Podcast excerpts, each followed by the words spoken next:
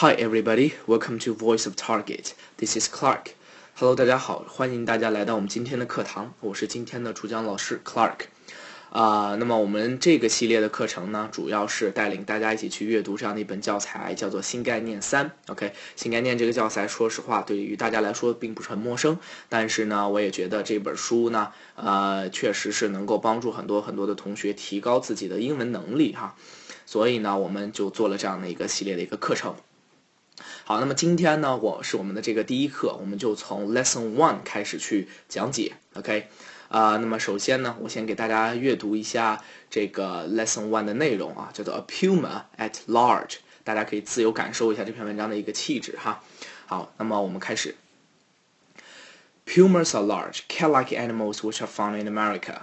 When reports came to London Zoo that a wild puma had been spotted 45 miles south of London, they were not taken seriously.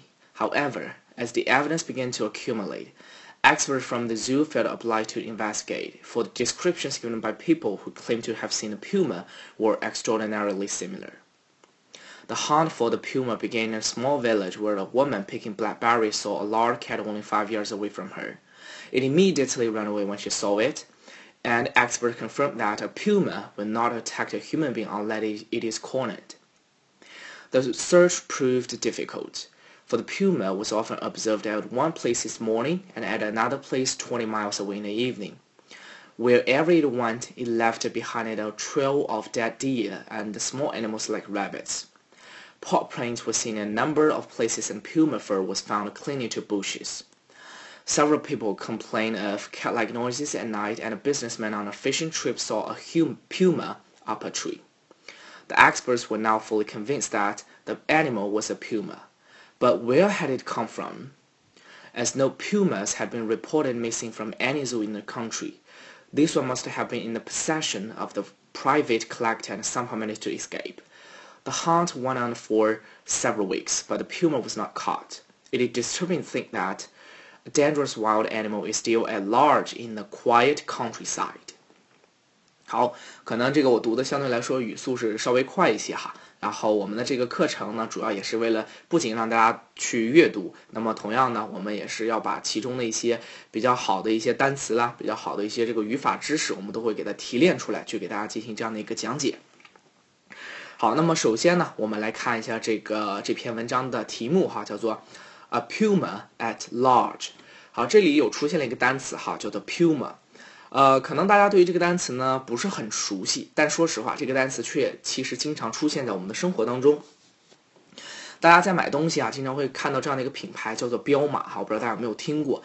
彪马的这个英文单词呢，就是这个叫做 Puma，P-U-M-A 啊，它的那个标志是一个狮子，然后是抬呃是这个一个狮子对，抬起了这个前爪哈，然后我们叫它 Puma，叫做彪马，然后。这个单词呢，我们会发现哈，很多单词我们在学习的过程当中，其实在日常生活当中都很常见，所以我们学习单词经常要这个要做的一件事情，就是要学会观察。OK，学会观察。好，接下来我们来看题目当中的后面两个词，叫做 at large。很多同学呢在看到这样的一个词的时候啊，说实话确实会觉得，哎，什么意思呀？large 叫做大的，at 叫做在，叫什么叫做在大的呢？那这里我给大家解释一下，这个是相对来说是英文当中一个非常非常地道的表达方式。At large 呢，表示叫做非常逍遥自在的，非常行动自由的，嗯。然后呢，通常我们用这样的一个词组来表达什么呢？用来表达一些具体的人或者事物，它没有受到这种控制的一种很自由的一种状态。那么这样的一个词哈，我们怎么去理解它呢？呃，其实之前也查过很多方面资料，但并没有一个很详细的一个。解释到底为什么 at large 可以表示叫做逍遥自在的、行动自由的，但是我们可以通过整篇的文章哈，可以去感受一下，就是呢。这个因为全文描述的是一个美洲狮嘛，他之前是可能是被关起来，突然之间呢自己逃出来了。那么这个逃出来这个过程，通常是这个某一个人或者某一个事物，他可能要寻求的这种状态，相对来说比较自由的、比较放纵的。那么这个 large 呢，本身就可以表示叫做非常巨大的哈，这个空间感是非常强的啊，这个大的这个空间。那么我们可以通过这样的方式去理解为啊，这个 at large 表示叫做。这个自由的、未受捕获的哈，然后这个非常自在的一种生活。那么我们接下来呢，来看这样的一个例句啊。For example, like the rising consumer materialism in society at large，呃，这个全社会范围内日益蔓延的这个消费至上的意识。OK，那么还那么同时呢，这个 at large 还可以表达有另外的两个意思啊，也可以表示一般来说，仔细的哈，这样差不多。我们来看这样的一个例句。For instance, like He liked his job at large and worked hard，叫做他大体上还算喜欢他的工作啊，工作也非常非常的努力，所以我们有可以用来表达这个生活状态呀，这个各个方面哈都可以用 at large 来表达。如果你能在你的作文当中用到这样的一个非常简单的词，但是意思却非常的 native 的话，那么可能你的这个分数就会非常的高了哈。好，接下来我们再说另外一个词，叫做 cat-like，OK，cat-like。这个词其实不难理解哈，这就是一个派生词，它是由这样的一个词根啊，是由一个名词再加一个后缀 like 所构成。那么后缀当中呢，这个连词符加 like 可以表示叫做像什么什么似的啊，然后有什么样一个特征的。那么我们可以举这样的一个例，可以叫做 man like，man like，OK，M A N，然后连字符 like，它表达的意思是什么呢？叫做这个像男人一样的哈，有男子气概的。那么我们现在时下非常流行的一个词哈，叫做女汉子，形容那些女人哈，就是非常非常的强悍啊，可以像男人一样的去工作，对吧？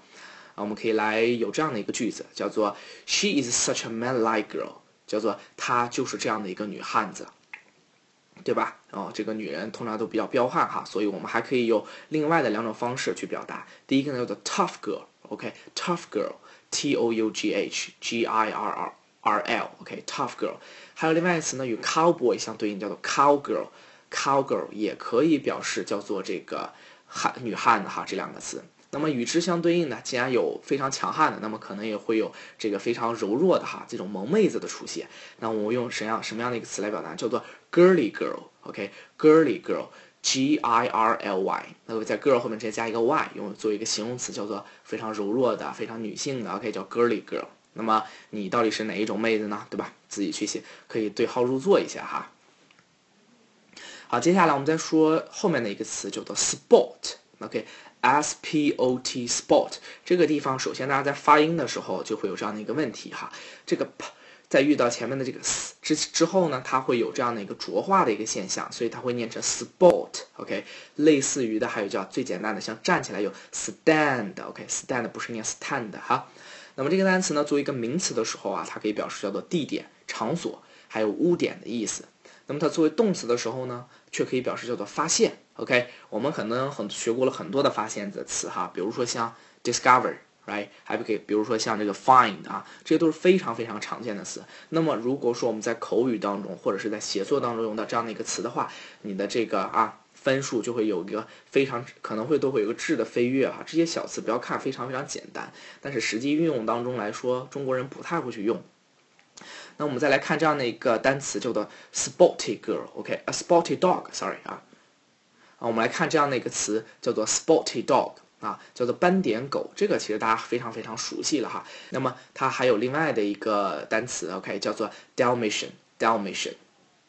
啊，这也是一种犬类，OK，它在埃及象征着一个帝国的一个权力。那么在希腊呢，它还表示这种均衡啊、和谐、秩序与温和等理想上面的这种啊雕刻横饰带上面都能看到这样的一些这个 sporty dog，OK，也就是 Dalmatian。那么我们如果说在把这个单词作为一个动词去表达的时候呢，我们可以看到这样的一个句子，叫做 I spotted him in the crowd，OK，I spotted him in the crowd。叫做我在人群中一下就看见了他，OK，这样的一个 spot 这个词比你用什么 discover，比什么用 find 都要来的更好一些，OK，更贴切，能形容出来你的这个一眼哈就能看见他的这种感觉。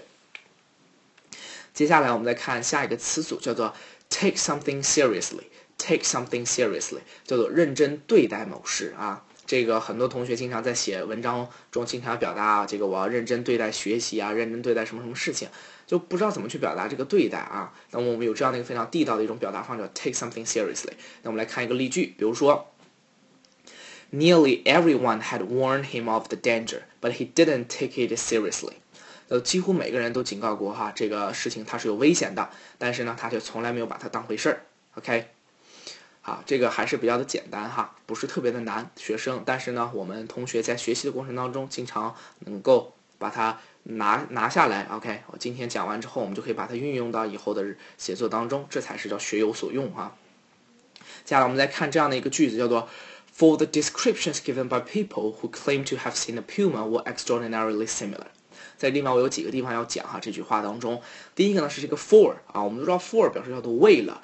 但实际上呢，在这个句当中呢，for 可以表示一种因果的关系，用来引导事后能够想到的这种原因，更像是一种什么呢？像是这种说明性的文字哈，就可以在括号当中表达一种说明性的文字。这个词有一个特别要注意的，就是这个词一定不能放在句首。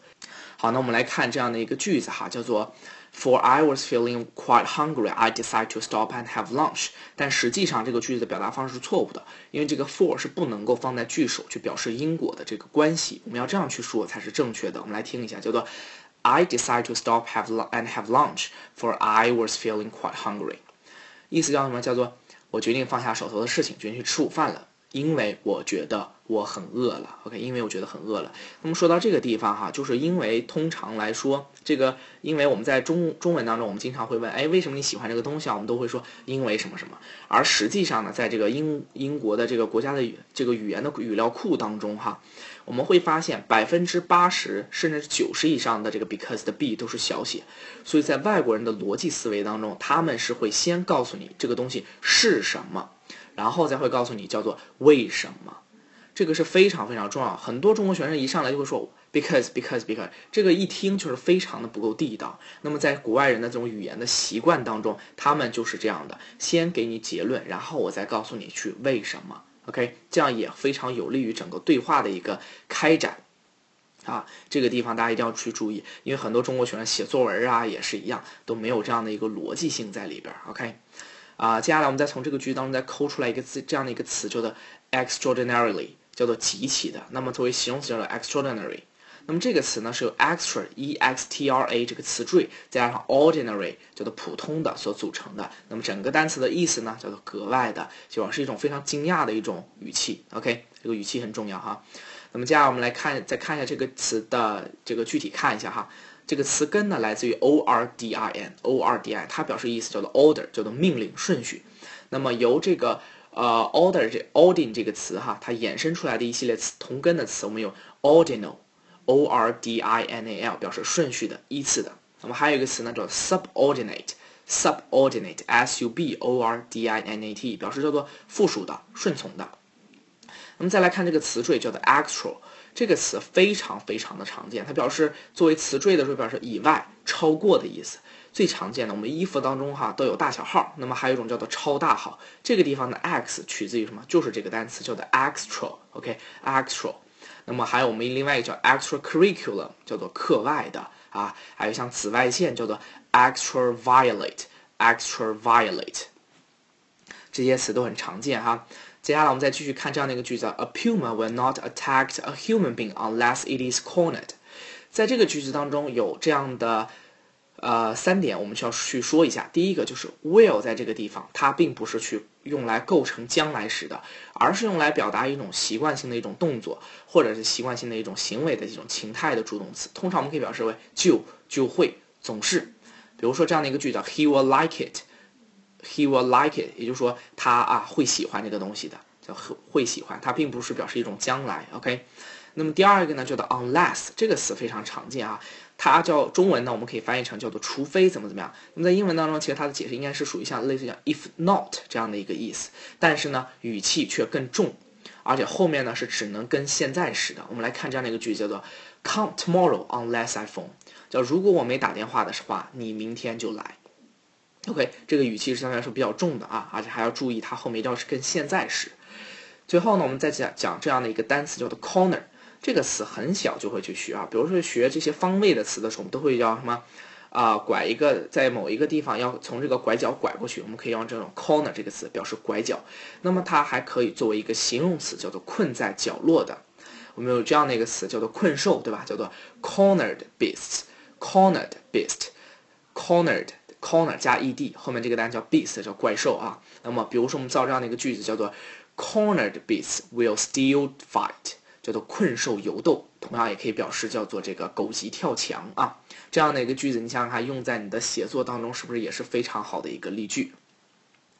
接下来我们再讲另外一个单词，叫做 cling，c l i n g，c l i n g，后面一定要是跟这个 to 连用哈，表示粘在什么什么上面，还可以表示呢坚持什么什么东西。OK，这个词的用法也会非常的好，它比什么这个坚持啊，insist 这些词用的还要地道一些。比如说，我们给大家这样的一个词组，叫做固执己见哈，说这个人非常非常坚，总是爱坚持自己的观点。OK，叫做 clean。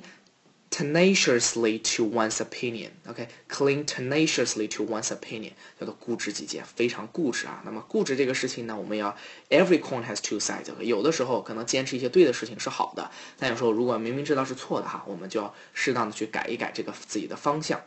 接下来再说另外一个词组，叫做 be in the possession of。Be in the possession of 叫做属于为什么什么所有，这个地方要注意一下，它是表示这个被动的意义啊，主语一定要是物品。